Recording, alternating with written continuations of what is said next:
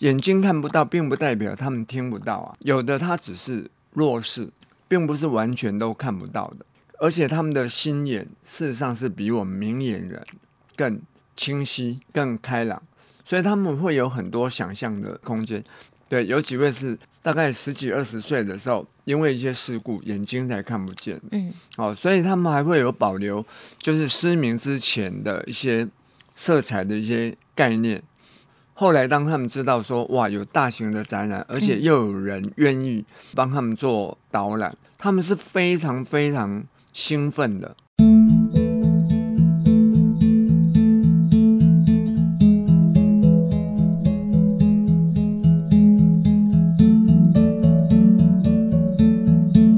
亲爱的朋友，今天在忙里偷闲节目呢，这真的是一个非常特别的经验呢、因为宜家生平第一次带着视障朋友去参观一场画展，在这个画展当中呢，我就认识了今天这位特别来宾。今天这位特别来宾呢，他也是一个非常有趣的人呢、哦他自己后来也去学了美术，但是他对于怎么样来推广我们台湾的艺术大师非常用心。他除了是普天生纪念馆馆长秘书之外呢，他也担任了好多场的大型美术的导览。那我们要特别也要介绍，在一零四企业担任高年级导览。我们邀请洪国雄老师，老师您好。嗨，大家好，主持人好。跟洪国雄老师真的有一段非常特殊的缘分哦。自从跟着国雄老师一起去看，老师我们那场叫做《光台湾文化的启蒙与自觉》，对，老师你导览好迷人呐、 感谢感谢。其实，因为虽然我我跟不上那个年代哦，可是我会设身处地的去想象那个年代的艺术家怎么样来针对我们台湾的这些文化，我会用身历其境，然后感同身受的这种心情，跟他们的作品哦，能够去隔空去接触。那我们要特别介绍哦，宜家在教育广播电台有这么一个节目，叫做《空大桥》，这是国立空中大学专属广播节目。我们要特别邀请我们视障朋友们，如果你愿意的话哦，这是一个终身学习的园地，它不限学历。如果你想继续求学，可以在这里获得大学的文凭。那在今年呢，也有一位受到表扬的视障朋友，他也顺利的毕业了。那我想要能够在空大毕业，明眼人都不容易了，更何况是视障朋友哦。宜家也会邀请他来接受访问，告诉大家他是怎么在空大好好学习的。那老师，嗯我们来分享一下您带视障朋友做导览这个部分您的经验好吗？好，应该是有关于我之前曾经在天母的天母的启明学校、哦、有教过一年多的时间跟经验，所以我大概也能够去比较感同身受这些大小视障朋友的看展览的需求。嗯，所以这个是要事先有先做过完整的功课的，因为他们毕竟他们的视觉经验不是像我们一般明眼人一样哦，然后就是可以开宗明义的直接去告诉他们说啊，这个这件作品哦，它有什么样的色彩，什么样的的风格，因为视障朋友他有分先天跟后天的，嗯，那如果说是后天的，他还有一些记忆。嗯，好、以往的一些经历，可是先天的完全，你跟他讲红色，红色他也不晓得红色是圆的还是扁的，嗯，所以包含到说整个画面的方向角度，哦，你跟他讲说啊，这边有一棵树，我们明眼人我们可以看到画面，它树在树是左画边面呢、左还面是右边，还对是不对上面，还是下面呢、如果他是那个先天的朋友的话，我们要用时钟的方向，几点钟几点钟的方向，他们大概就会比较有一些概念。嗯嗯，对，还有就是这个颜色会让你的身体上产生什么样的感觉？好、比如说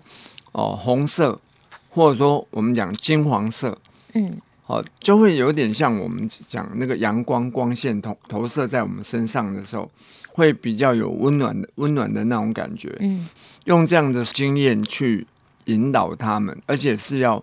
循序渐进的。那老师你在启明这一年多的课程，课程的名称叫做什么？视觉艺术赏析。哦，就叫做视觉艺术赏析。那你不觉得说，我去带看不见的这些朋友们、这些学生们来做视觉艺术赏析，刚开始你不会觉得很怀疑、很奇怪吗？呃，怀疑奇怪倒是还没有那么那么呃成分没有那么大，可是确实是有点压力的。嗯，因为我们班上是多障别，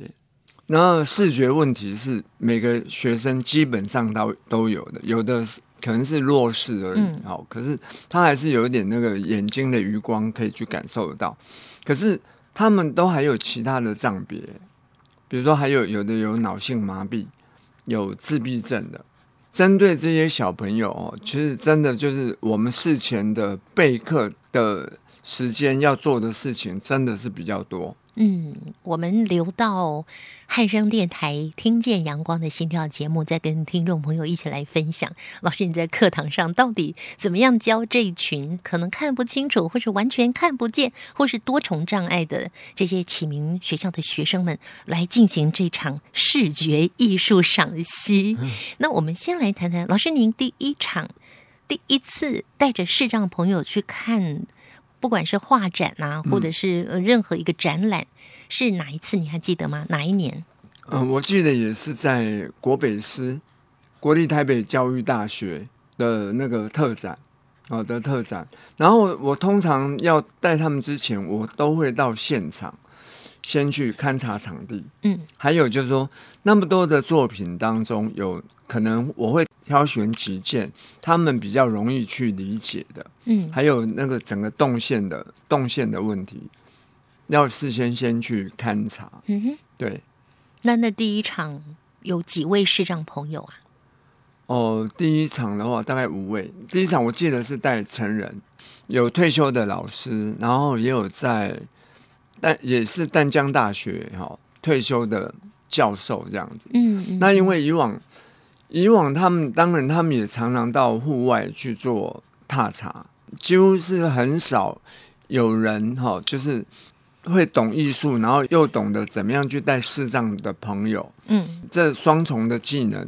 都了解的。然后当我呃一位朋友哈、介绍我跟他们认识之后，那我们彼此也切磋哈、然后就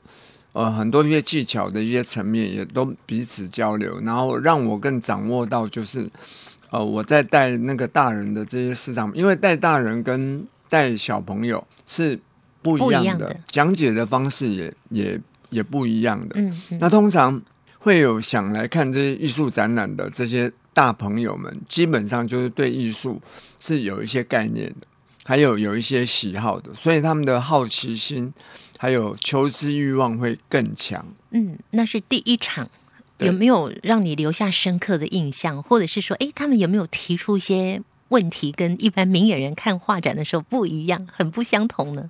嗯，我我觉得比较不一样的是周遭围观的观众。哦，对， 他们不知道说，你导览的这群朋友，他们事实上是看不见的。对，甚至会投以异样的眼光去看待他们。那个异样的眼光是尊敬呢，还是我比如说我在带这些朋友的时候，嗯然后旁边的散客哈、哦，我就有听到那个耳语，啊，你目睭的痴迷啊，咁看有，哦眼睛就看不见了，怎么来看对画展？也许也许是他们说者无意吧，嗯哦，可是我觉得说这样的言语上，我觉得是有有些许的一些言语的一些霸凌，嗯，对嗯，因为你对他们误解嘛，他们眼睛看不到，并不代表他们听不到啊。嗯哼，那还有就是我我刚才讲说，有的他只是弱势，嗯并不是完全都看不到的，而且他们的心眼事实上是比我们明眼人更清晰、嗯更开朗，所以他们会有很多想象的一些空间。那我刚才讲说，这些大朋友有几位是后天的，嗯对，有几位是大概十几二十岁的时候，因为一些事故眼睛才看不见，嗯哦，所以他们还会有保留，就是失明之前的一些色彩的一些概念。后来当他们知道说哇有大型的展览，而且嗯又有人愿意就是帮他们做做导览，他们是非常非常兴奋的。嗯，对，说不定他们嗯眼睛还能够看得见、看得清楚的时候，对他们也很喜欢看画展，或者是自己呢也很喜欢来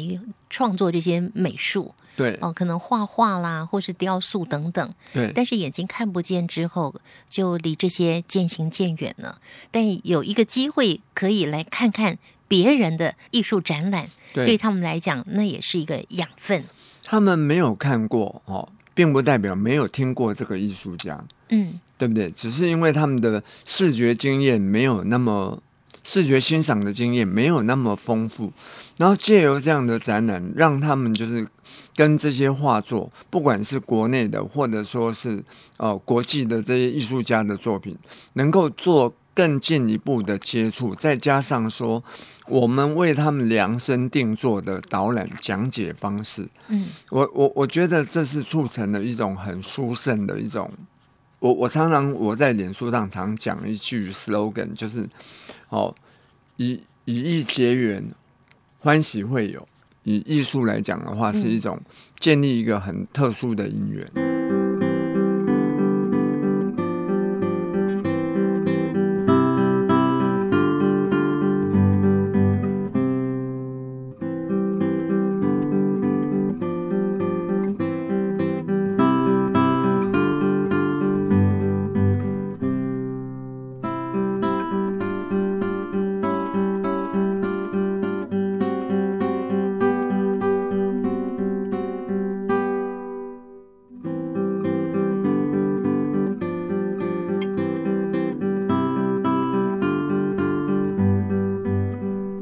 您刚讲量身定制导览的方式，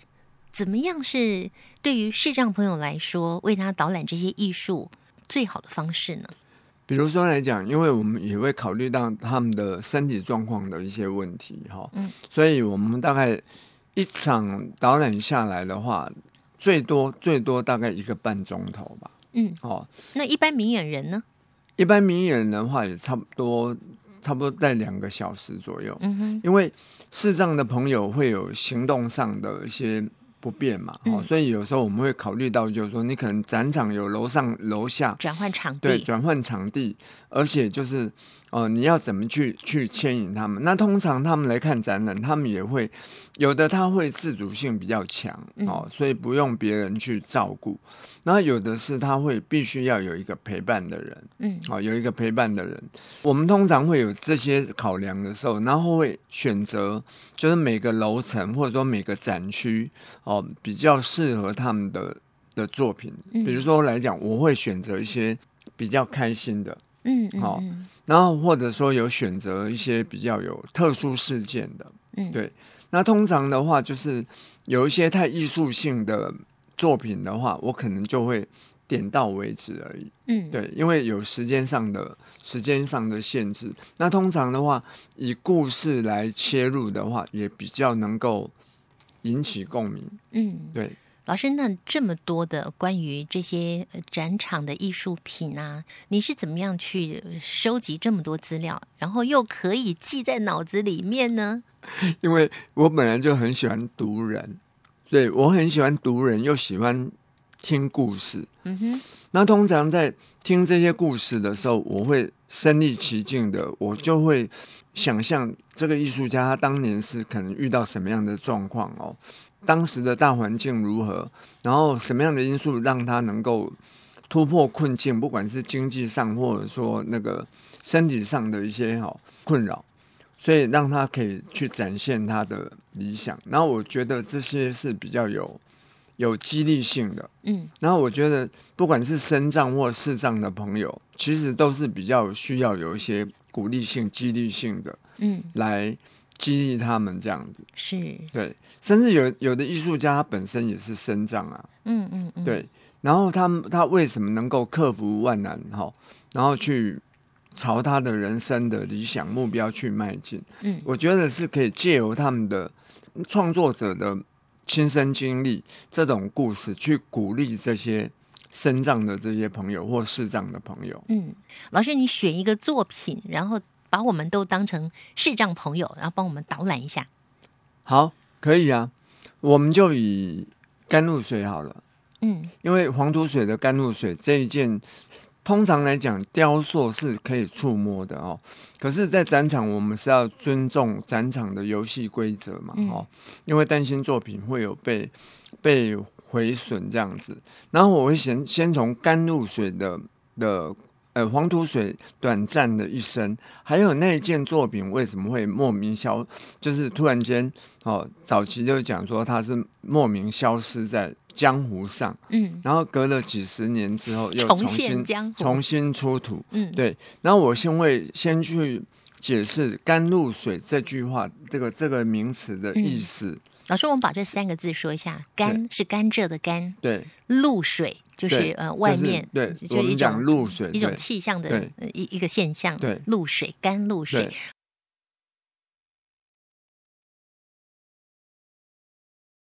观世音菩萨的三十三个化身之一的，嗯呃，那个一个菩萨的故事。对，嗯嗯嗯，然后当然最重要，因为那个通常哈、你就会讲一下这个故事。对，我会讲一下这个故事。那要看就是他们给我的时间有多嗯少、嗯哦，否则的话，这个故事的话是可以 Google 嗯哦，就可以去了解什么叫那个甘露水哦，观音的这个故事。对，那可是我重点还是会摆在，因为这件作品它的稀有性跟传奇性才是重点。嗯哦，那呃，这件作品是是那个黄土水在日本参加地展的时候得奖的作品。黄土水曾经有四连续四届嗯在日本得到地展，那地展是日本至高无上的一种艺术的呃奖项，老师，它的全名叫做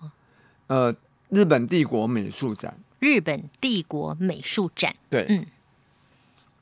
然所以它后连续四届。对连续都得四届，奖而且中间都没有都没有那个隔开哦，嗯连续事件，你知道吗？连日本人哈、哦、要得到这个奖项都不是那个那么容易的事情，嗯嗯更何况黄土水是我们台湾过去的，嗯那当时我们是被日本殖民嘛，所以刚刚开始其实日本其实是对殖民地过去的艺术家是有一种贬低的，对，嗯可是，一旦你拿出你的实实力，而且你又得奖了之后，日本人他们也很奇特，他们就是百分之两百的佩服你。嗯哼，那黄土水，人家说得一届就已经很了不起了，他连他还得是连四得四届，届，哇！，对。所以这一件这么经典、这么殊胜的作品哦，然后后来就是黄土水去世了，对不对？去世了，他太太就把这件石膏模的呃那个原模，嗯好、就带回跟他其他的作品的石膏模、原模都带回来台湾，然后在一九五八年，那黄土水的那个遗作展哈、结束之后，这件作品就自然而然的被规划到南海路现在的国立二八纪念馆，嗯以前是台湾教育会馆，嗯哼所以就被被那个教育会馆所收藏嘛。嗯，对。老师，你大概就是用这样的方式，嗯，然后去把创作者的故事，对还有非常精华的部分，对来介绍给视障朋友。对，然后至于这个造型啊、颜色啊，或者对是他的呃创作风格，老师怎么跟他们说啊？哎、我会先讲说，以那个甘露水的那个小姐，哈、那个 model 的那个姿态，比如说她头是往上仰的，我就会问他们，就是说，你通常是在什么样的情况之下，你的头会往上仰？下巴往上抬，对不对？那通常的话，就是嗯，充满自信的时候嘛，嗯，对，因为如果说你没有自信，哈、或者说垂头丧气，大概就是头都是往往下下垂，往下垂嘛，嗯还有就是你的你的胸膛，好、会向前向前挺，对，所以那种是代表自代表自信，充满自信，对，嗯充满自信的。然后，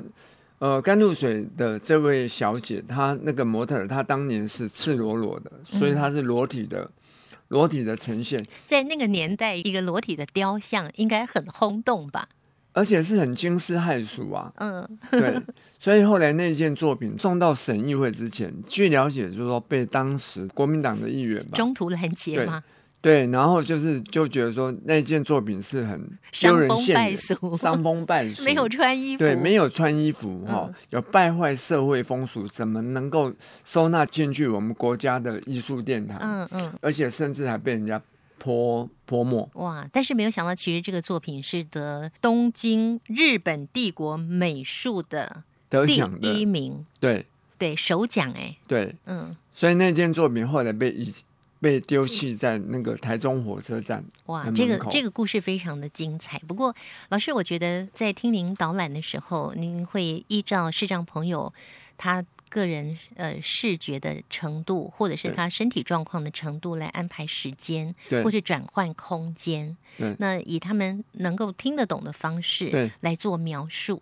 所以。参与你导览的一些视障朋友，他们都是怎么样回馈给老师的？之前我会先设计一些问题，嗯，然后听他们的感想，然后包含到说，呃，甘露水的那个模特儿，她的发型是有发髻的，往后盘的发髻。那通常的话，因为我们这些视障朋友，男女生都有，嗯然后我通常哦，我会问女生哦，就说你如果说把你的长头发把它盘一个发髻起来，你觉得那样的发型是优雅的，或者说是一种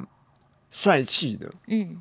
那通常的话都会讲说是很很优雅雅的，优雅的对，，嗯很优雅的那种姿态。还有就是我刚才讲说，那个 model 的她的肢体语言、她的表情，是绝对是一个时代女性，还是是一个卑微的？嗯嗯，对，很卑微的头一定是往下看的嘛，对对，所以他我会设计这些问题哦，然后让他们更回就是回馈跟分享，他们对于他们所想象的这个 model 嗯，的感觉是什么？这样所以如果透过洪国雄老师带领导览各个艺术展场的话，视障朋友呢不是只有傻傻的听而已哦，国雄老师会设计一些问题跟你做一些互动，我觉得这样子就非常的活泼，而且收获很多。我还跟他们讲说，因为他那个甘露水哈、它下面有一个大理石的基座嘛，哈、嗯，啊去是个制大贝壳，对，是一个大贝壳。嗯然后我就想到说，这个好像是我小时候常常在看那个民间游艺的那个蚌壳精啊，嗯嗯嗯，所以